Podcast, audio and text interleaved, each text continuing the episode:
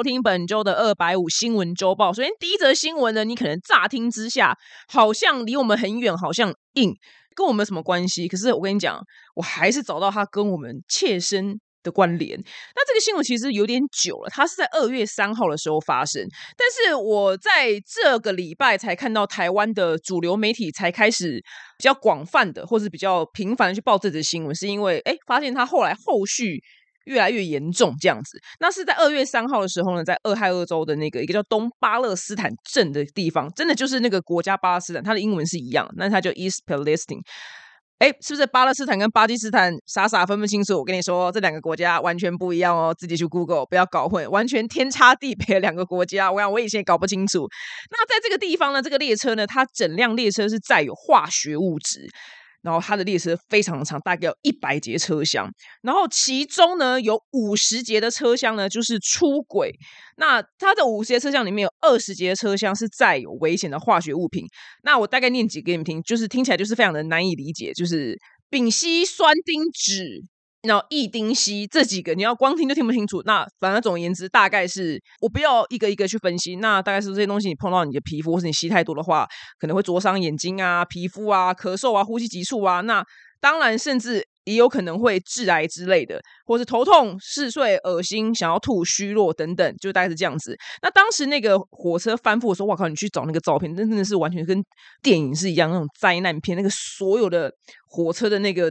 车厢，呃，它应该不叫车厢，它就是载有化学物质的那个管状物，很大型的，砰，然后就这样翻个就乱七八糟，然后它那个化学物质那个轰这样爆炸，那个毒物呢是直冲那个天际。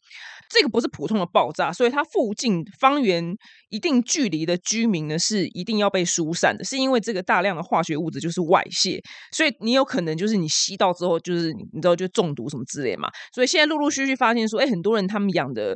就是畜牧业的动物，就鸡啊、牛啊，就开始哎陆陆续续死掉。然后他们去河川里面看，哇，就目前是出估已经死了三千五百条鱼。那居民大就很生气，说：“哇靠，你这东西都已经渗到我们土壤里面还是水里面，让我们吃了喝下去，那现在怎么办？我们现在身体里面是有毒吗？我们未来是有可能会得癌症吗？你们该怎么赔偿我们？”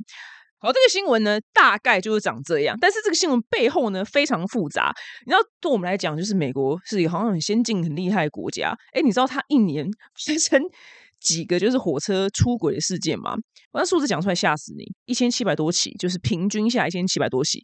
但是因为很多是不会被爆出来的，你就觉得怎么这么荒唐？就是火车不是一个很早以前就被发明的一个交通工具吗？它又不是说什么高铁或是。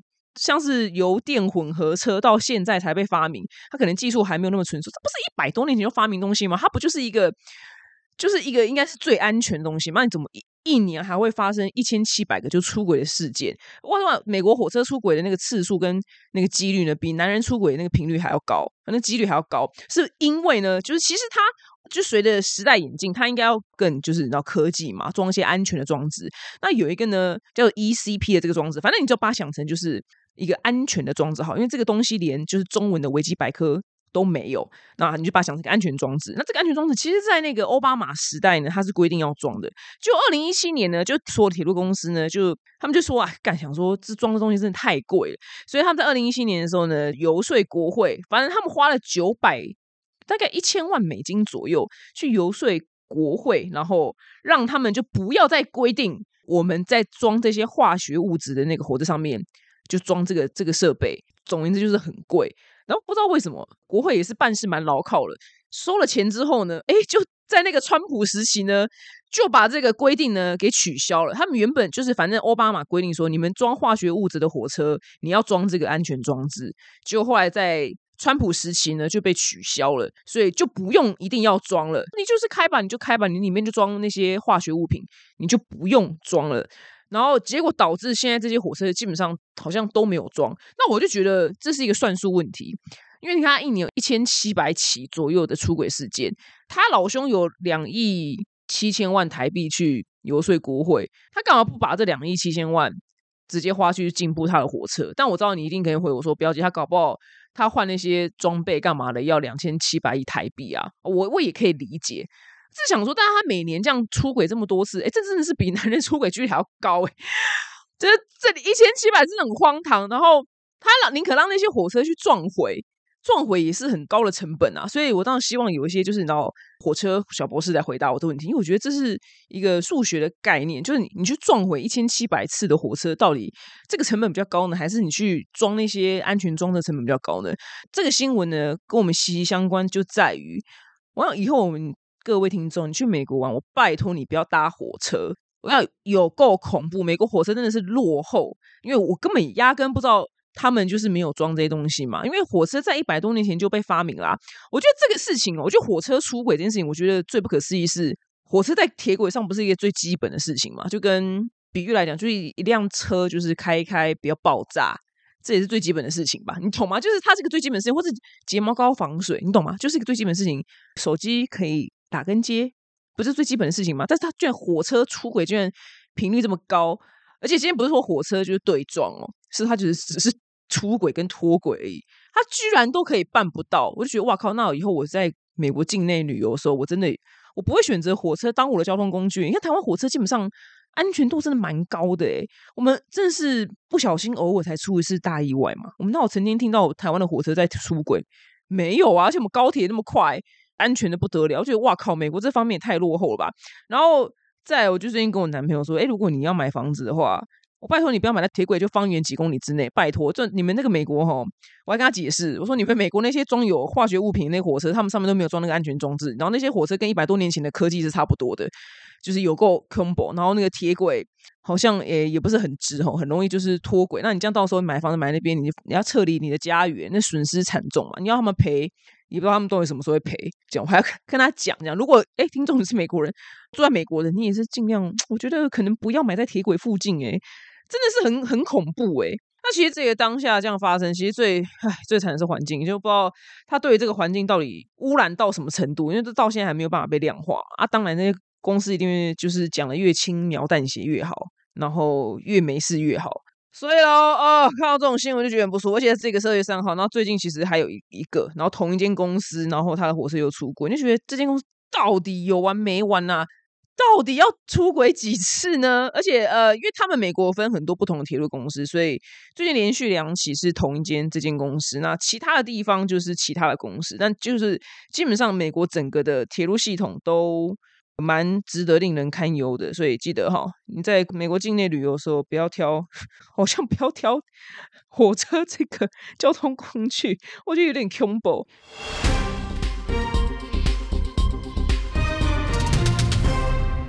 下的新闻呢？我来到南韩，来最近大家手机是不是不停的被 Blackpink 洗版？永远每一天每一天都是 Blackpink 的新闻，好像这地表上没有任何其他的明星一样。真的，我说真的，我觉得偶尔好，偶尔可能看到两面泰勒斯啊，然后现在地表上就只有在报道 Blackpink，其他。这个地球上的所有演员跟歌手全部死光了。我说真的，我说真的，我真的都跳不出来，你知道吗？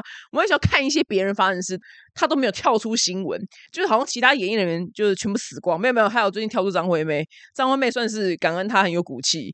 我看到就是一些别的新闻，就是阿妹的，对，就被 Blackpink 洗版这样。那南韩呢，就是最近有一个就企业景气的那个判断指数叫 BSI，这都什么不重要，但是它总而言之就是连续十三个月。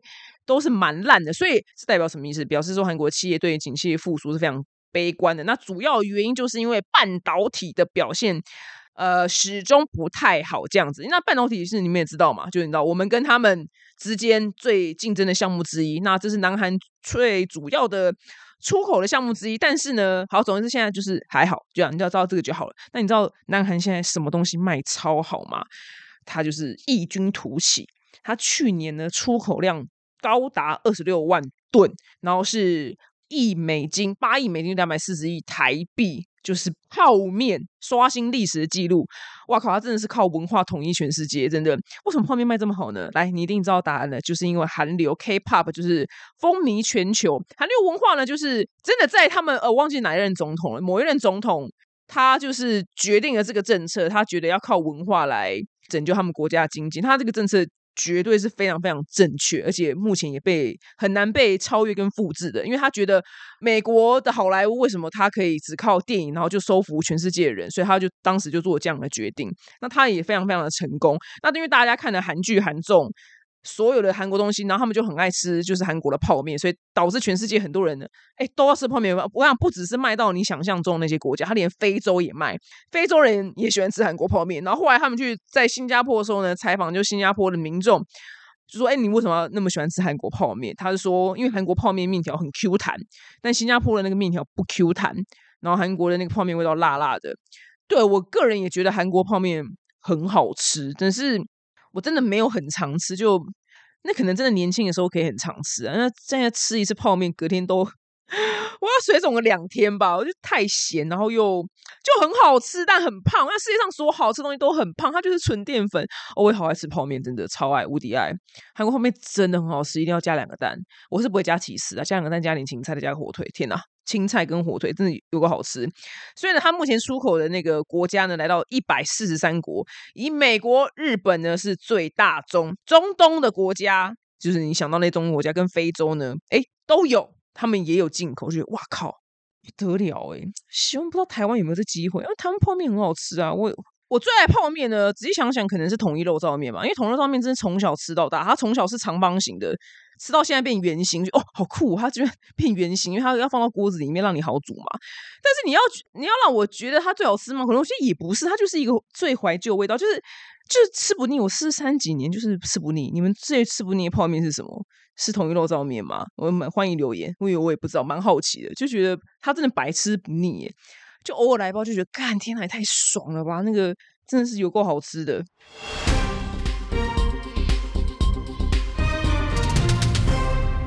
下则新闻呢很特殊，特殊到对我真的看到的时候也觉得，哎，这居然有这个职业，跟电影是一样的。去年的日本呢，失踪的人口高达八万人。那其实呢，在日本当地有一个非常特殊的职业，然后这个职业呢危险度也非常的高。它的中文翻译叫做夜逃屋，呃，日文叫做 Unigaya。那它这个服务是什么？它服务项目就是，哎，我帮助你，如果你想要消失的话，帮助你消失，然后去其他地方重新开始。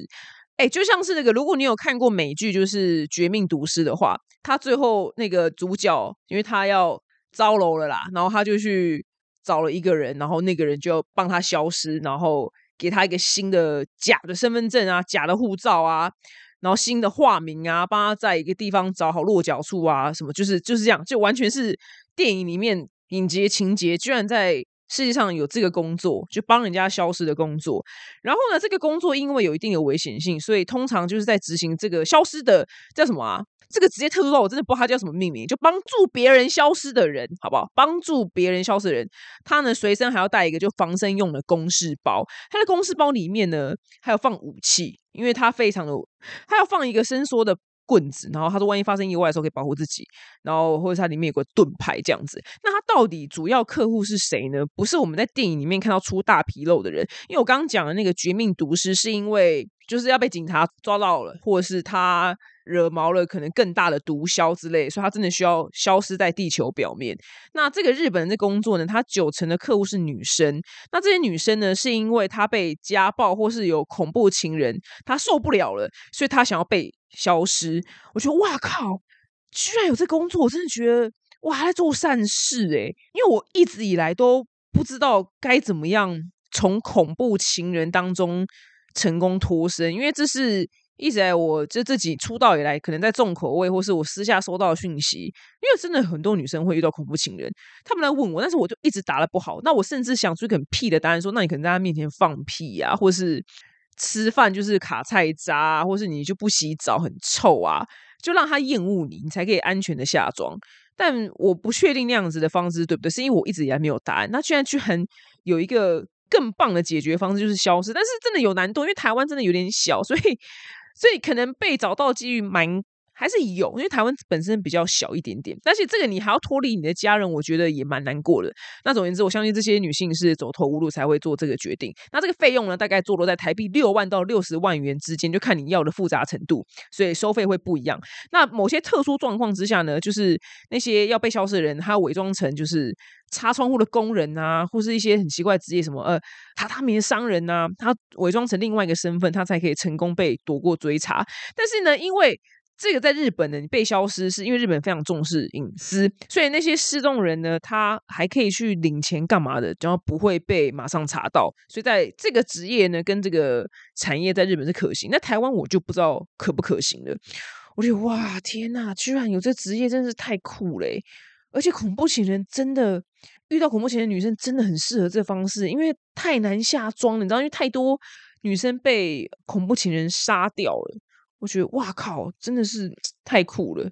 那受虐妇女这样子，可能真的是更难度更高，因为如果她有小孩的话，你想想看，对，难怪她收费不一样，因为可能你连小孩也也要一起消失，所以她可能贵就贵在，哎，你可能多几个人头这样。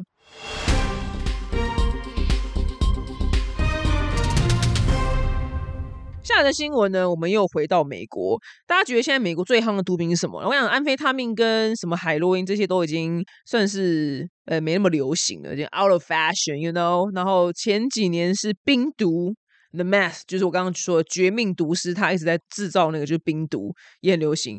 No，现在美国最夯的毒品呢是一个叫做芬坦尼，对，芬坦尼的毒品。这个毒品呢，它其实原始是止痛药，它台湾。是二级毒品，那这个止痛药它其实大部分时间会做成贴片，所以台湾其实是有一些在特殊医疗状况之下呢，你是可以领到芬坦尼的贴片，那当然是要。医生开给你，你一般是买不到的，因为因为这个芬坦尼它原始的作用是它止痛的效力比吗啡还要高五十倍到一百倍，所以你癌末患者或是你那种重度疼痛啊，或 可能被烧烫伤之类人，他有可能就是会用到芬坦尼，但芬坦尼副作用其实蛮强大，可能是便秘啊、晕晕眩啊、嗜睡、呕吐等等。那但是这个东西偏偏又很危险，因为真的之前国外有发生，就是有病患他用芬坦尼的贴片，他要。缓解他疼痛嘛，然后他的那贴片用完之后，他把它丢在垃圾桶，然后他小孩去玩垃圾桶，然后他不小心吃到了那个贴片，然后小孩就死掉了。所以这件事情，其实芬坦尼真的是蛮危险的东西。那总而言之，他现在在美国就是超级无敌受欢迎，就是很夯。那所以现在美国当局呢在查，就是要查源头嘛，他就是让你不要去做出芬坦尼，他就是卡掉那个源头。那源头到底在哪边呢？他们就调查发现说，哎，芬坦尼它一个叫做。原料好了，叫做前驱化合物，这个英文字很难，就是 precaution。然后你就把它想成它的原料好了，大部分呢是从 中国大陆来的。中国大陆一个叫石家庄的地方，然后这个石家庄的地方就产这些原料，那这些原料呢就直接往墨西哥送，然后墨西哥的毒枭呢在地下工厂呢在制作。把它制作成就芬坦尼，然后再从就是墨西哥呢就销到美国，然后大赚特赚一笔。然后现在的美国的美墨边界呢，为了要查就是芬坦尼，就是他们所有的车辆都非常非常仔细的查，就让狗去闻每辆车。而且那个我看那个警察就是他会开你的那个车门去这样开开关关，他去感受一下你这个车门的重量是不是合理的重量。因为如果太重的话呢，他就要把你车门，他怕你藏芬坦尼在车门里面。哎，真的跟电影是一样的，完全。完全不夸张哎，对啊，电影毒枭跟矮子什么 Pablo 那些都是真的这样子。然后后来现在追查，我刚不是说就是在中国大陆有一个石家庄的地方嘛？那石家庄其实它原本的好意就是产药，因为就是它其实本来不是要制毒，它就是做那些药的那些原料化学物品。但是因为它就是刚好有产这个芬坦尼的那个刚刚讲那个前驱化合物。所以呢，美国美国你看人家邪恶美国，他就直接施压，你们不准给我生产，就是所有芬坦尼的那些原料，不准不准做，就是不准做这样相关的，哎，就是所有的原料全部都列为就是管制。好，那你现在觉得就是美国就直接就是把那个中国大陆那个石家庄那边，就是哎，你们不准制造，是不是就是可以断了芬坦尼的这件事情？没有，因为芬坦尼那个制作过程就是这只是化学事情，就是它那些原料，它好像就可以稍微就变成别的样子，然后。你再拿去把它合在一起，哎，也是可以做成芬坦尼，但是那些原料呢又是合法的，所以其实这件事情它还是可以继续被进行到，因为世界上还是有很多很厉害的科学家，就像是 《绝命毒师》里面那个化学老师是一样的，所以芬坦尼这事情呢，其实还是非常容易被制造出来，而且那些原料你真的连上网都可以买到，就哇靠！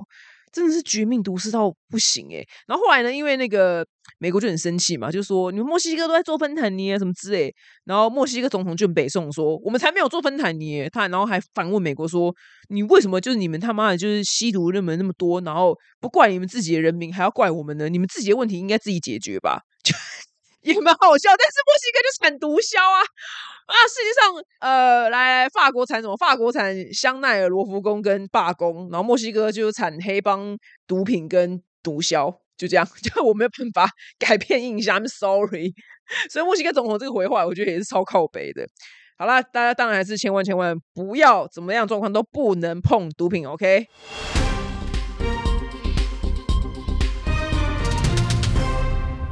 现在的新闻呢，就是愚人节刚过嘛，然后因为愚人节有发生什么事情吗？我个人是完全没有任何事情的。那澳洲的麦当劳呢，它推出了一个新的产品，它叫做 Mac Fry Burger，它就是一般的那牛肉堡，但是呢，把那个薯条，那麦当薯条呢，直接放到那个汉堡里面。然后就大家就很想买，结果没想到居然是愚人节的一个笑话，所以呢，那些饕客呢非常的生气，想说靠，居然就是开这么严重的玩笑，太过分了吧？我想说，我靠，到底有多想吃？就这也要生气？就澳洲很多人就生气，哎，我不懂哎，我不懂把薯条放到汉堡里面会好吃吗？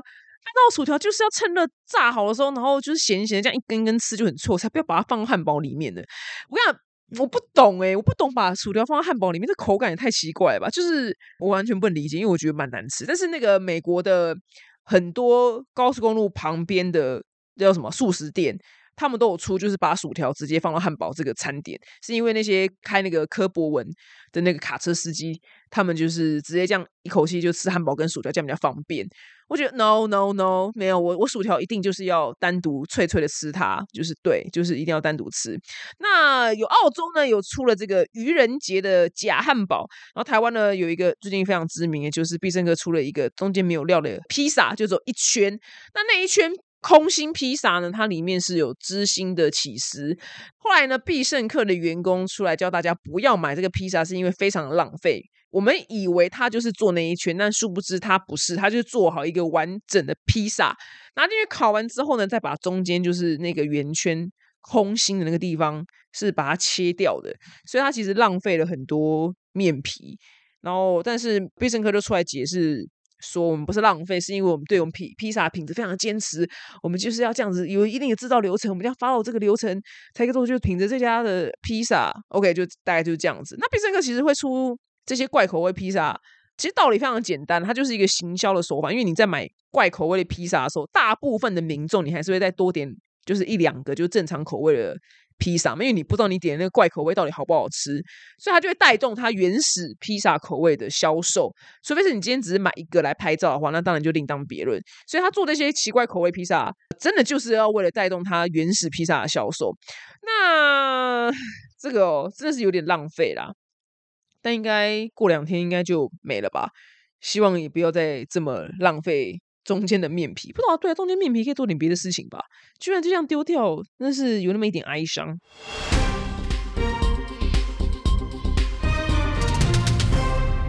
现在的新闻呢，是美国研究发现，就是在 COVID-19 期间呢，美军的肥胖人数呢激增。这件事情呢。这我可能之前有提过，因为我我真的是我真的是不小心说你妈先不小心交了两任就是美军男朋友，这样我真的我真的我 我觉得我可能是美军的周慧敏，真的可能我可能真的是美军的周慧敏，你知道我本身舒适圈在美国军人里面，他们可能觉得我很美，所以我才会连续交两个。看我在台湾男人眼里面呢，真的是就是一个普妹这样，可能还偏丑这样，完全不是台湾人审美观，因为台湾人审美观是林香跟那当年谁邓丽君吧。但但美国军人他们可能分不太清楚那个亚洲女生长怎样，所以就刚好交两任就是美国军人男友。那我完全可以理解为什么就是他们就是肥胖人数激增，因为美军本来就很多胖子。然后每次讲到这件事情的时候，大家都会说怎么可能？我就说，因为真真的是要跟你们解释一下，因为美军真的不是每个人都是阿汤哥那个职位，美军里面有很多就是坐办公室职位，像是他可能在美军里面的邮局工作，所以他的。他做的事情呢，就跟我们中华邮政的事情是完全一样的。他就是在军营里面分发信件跟他们的亚马逊包裹。他们美军住在那嘛，他们一定也要买亚马逊啊，或是买他们的虾皮，随便。他就是 中华邮政，或者他是在美军里面厨师，或他坐办公室，他就一整天都坐着。然后甚至美军里面还有一些就是很烂的工作，比如除虫。对我这次也是听就是男朋友讲了，然后我想哇靠，因为我真的也在。呃，认识这些美军之前，就也是以为每个都阿汤哥，no，就是一堆就是做一些很普通的工作，对，就是什么除就除虫啊，就邮中华邮政这样，所以他们才会有这么多胖子。然后因为美国美国人就是考上美军之后，就他就很像台湾的公家机关一样，就是一个偏就是一个很安稳的工作。但是当然是如果你是冲锋陷阵那一派的，那当然是不一样，另当别论啊。就是在讲，就大部分人还是没有冲锋陷阵，所以呢，他们的肥胖比例超级无敌高。所以刚开始就是可能因为前前男友是美军海军陆战队，然后现任男友是空军。然后大家都要深呼吸，想说天，我就说没有身材普通，身材普通就是马上要先解释一下，真的是普通，因为他们刚好就不是阿汤哥那个职位，所以他们身材就是一般人这样子。那其实美军的那个士兵呢，是胖子这件事情是非常非常危险，因为因为美国不是老大哥嘛，他们就最爱去干预，你知道全世界各式各样就是你知道战争的事情，然后结果他们就是门面呢，他们的美军居然有一个肥胖的困扰。那美军这个美军的小胖子们呢，他们会造成一个非常严重的损失，是损失六十五万个就是工作天。这件事情就意思是说，可能太胖了，他可能没有办法去执行某一些工作或者任务，他能调动的人员其实会变少。那这个只果换算成金额的话呢，是每年损失超过十五亿美元。我觉得哇靠，听到十五亿美元就觉得哇靠，这真的是一个非常非常严重的事情诶。然后之前。男友的同袍，因为真的是他们美军每一个可能是每年吧，还是每半年，我忘记了，反正就要一个体能测试。哇靠，他同袍同袍是胖到是真的会通过不了诶，他就是为了那个小测试，可能是我们仰卧起坐几分钟，就是你知道吗？非常普通，就是我们高中那种测试，超级无聊的。然后可能跑八百公尺要几分钟以内跑完，就是他们也都达不到，所以他们要先事先先减肥，然后好通过那个。听起来真的是蛮普通的测试，这我想真的普通，你不要以为多难，就没有，就真的还好。就是我们高中可能是听起来，我我记得当时我的计算想说，就跟我们高中的时候跑操场是差不多类似的测试嘛。对，就是我也是认识了这些人类之后才发现，哦，真的都以前都被电影给骗了，以为就是美军每个人都身强体壮，没有，里面非常多的小胖子。那最后这新闻呢，我要歪楼一下，因为我曾经曾经好像有一两个。表妹们，就是我刚好写到，就是说，呃，我不是亚洲男生的审美观标准，就我不是铅笔腿嘛，然后长相也不是林香那样子，我就是离可爱非常非常的远，也不是辣妹。所以我在台湾的异性缘其实一直都不是太好，我觉得其实这是只是事实，对，这不真的事实。但是呢，到美国呢就变成我的舒适圈，非常非常容易就是遇到男人。就两个表妹嘛，她她们她们就非常非常认同这个辛酸史，就是他们在台湾真的消不出去。我不知道他们是什么样因缘际会，可能是到美国读书，或是在哪边遇到了他们的男朋友，然后最后都直接就是嫁去美国。然后他的意思是说，他们在台湾是真的消不掉，可是。在美国人眼里，他们是很美的女子。然后我都按进去他们的这两个表妹的照片看，就是完全就真的不是亚洲人的审美观，就眼睛很小，然后都肉肉的。对你就会觉得，哦，她在台湾，哎，你就知道她要交男朋友，可能跟我一样有点辛苦。可是在美国，come on，我们三，我们我们就是美军的张元英吧，你知道吗？现在最红谁？张元英，哦，就周慧敏，对，我们就直接就进去闹军就好了。所以如果说。真的，你在台湾表妹们，如果你真的是因为外表在台湾不吃香的话，我跟你说真的，我让你们不要觉得说什么我们就是骂骂我什么 CC 啊，或是。什么哈羊肠？Come on！你怎么可以怪我们台女就是 C C 啊哈羊肠呢？要是我们今天台湾一堆男生追的话，你觉得我们还要跑去我们的舒适圈吗？人都往舒适地方跑吗？就是因为台湾就没有人要追我们啊，所以我们就当然是往外面发展嘛。所以我觉得那些台湾男生骂我们就是什么台女 C C 啊哈羊肠的，他妈不都是你们这些人只喜欢林香吗？是你们这些台湾男生的审美观那么窄，好不好？要每个女生都那么瘦，然后又只能长得可爱，长得不可爱就好像。没有价值一样，我想都是这样，怎么越讲越歪？不是，表妹们听到这边，你们应该跟我一样有感触，就是我们真的不是在台湾女生里面是可爱女生。我想最有感触什么？你进大学的时候，学长真的不会照顾你。学长真的没有在照顾我。我想，如果今天学长听到我话，我他们没有对我不好，但他们真的完全没有在理我。但是我可能同一群女生里面有那种真的是可爱的女生，学长超关心她，每天晚上 MSN 都会敲。那个年代，I'm sorry，我老人都是 MSN，问他要不要家具啊，问他要不要约吃饭呐。我的直属学长都没约我吃饭，还约我朋友吃饭，你知道吗？你就知道我们这些不是台湾审美观的女生活得有多么的辛苦。So，我们这些女生。爱扬长这件事情是台南造成的，好吗？我觉得这是一个逻辑问题。今天这一集呢，我也反正我反正我听众也没有台湾指南，I don't care。所以我真的觉得每次有台湾就是有这一类的新闻，像是之前魔兽啊，然后下面大票台湾男生在骂女生哈扬长 C C 啊、呵呵齿的时候，我都觉得超级北宋干，还不是你们造成？妈怪癖哦！还不是你们他妈只爱林香。我先说，我觉得林香超正、超可爱，但是我刚好不幸的不是那样子的长相，所以我完全在台湾不是既得利益者，我当然要往我舒适圈走啊。所以如果哦没有最后要讲什么？最后我要讲说，表弟妹们，如果你刚好不是亚洲男生的审美观的话，你真的想办法你去遇到欧美的人，对，绝对绝对会有人欣赏你的美，千万不要放弃，绝对有。OK，我们人的出去都是。张元英，OK。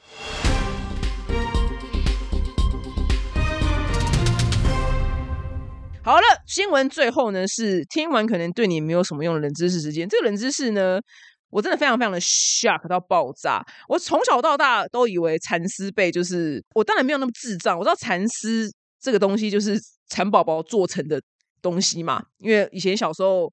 我不知道现在啦，现在小学生还要养蚕宝宝吗？以前我小学的时候养过两三次蚕宝宝，这样子，就是我们的什么自然科学课。然后我就以为蚕丝就是蚕宝宝吐丝变成一个茧的时候，然后把那个一个一个人就是人类去把那个茧给剪开，反正它里面变成蛹了嘛，它就自己会变成蛾，然后再把那个。蚕丝织成的那个蛹呢，拿去制成就是棉被啊什么之类的。后来呢，我在 IG 上面看到一个影片，我不知道在哪一个国家，就是一个蚕宝宝的工厂。然后那个蚕宝宝工厂，我想 IG 就跳出这种莫名其妙的影片。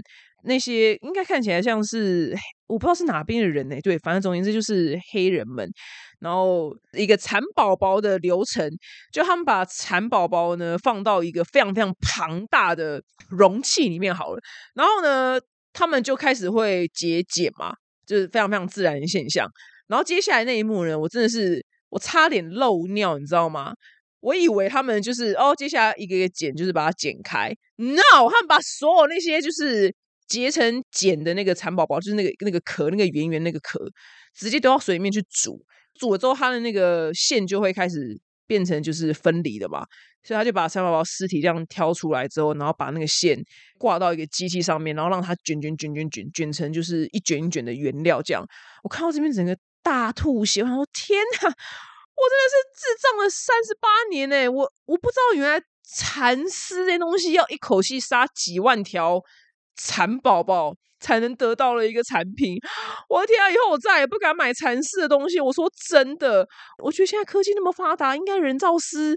也很能达到很棒的效果吧？我跟你讲，我真的没有多伟大，我本身还是会吃肉，所以我今天不是说一个吃素人的，就是在说教我到底有多清高，不杀生，不就是，但是我尽量就是不要就是一口气杀这么多吧。我可能内心就是留了西藏人的血统，因为西藏人他们就是也是不喜欢太杀生，所以他们一次只杀一个大东西，譬如说只杀牛，因为牛可以供很多人吃。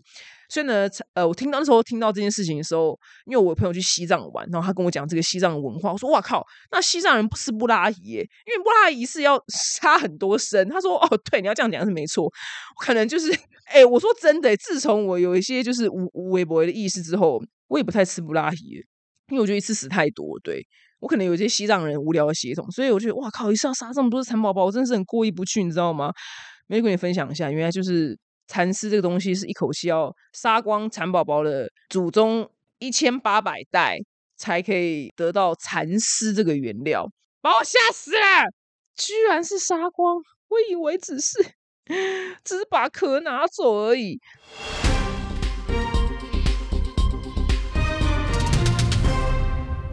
好了，最后呢是巨星下凡来解答。这礼拜的问题呢是表妹呢来信说她跟另外一半是远距离，那试训的时候呢常吵架，然后对方常常提分手，后来每一次复合的时候呢，对方都有跟我说会改变，我不知道他到底是男男女的，对，搞不好同志，但是呢他都没改变，然后他说表姐这个应该就是留下来还是要分手呢？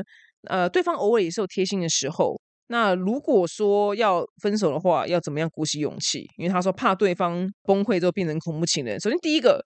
远距离最好分啦，远距离最好分的。但是你不要跟我说远距离是 台北到桃园，这有点太近，你知道吗？因为他可能知道你家。但远距离真的是最好最好分手了，因为他就是他不同居啊，他住这么远，你就只要说我们分手吧，这件事情就是成立了，就是分手，因为他没有跟你住在一起。那至于你说对方每次都说会改，但好像也改不了，我觉得好这种事情就是我们设一个 d a y l i n e 我我我说的事情就跟买股票一样，我觉得选然是个止损点，我觉得就事不过三吧。古人都说这句话，事不过三，第三次还没改，那就分了吧，好不好？古人都已经设出这个标准的事不过三，我们就 follow 古人的。呃，如果第三次的话，那就是分手，OK，不用再期许它会改变的。好了，以上呢就是本周的二百五新闻，希望你会喜欢。我们下一周再见喽。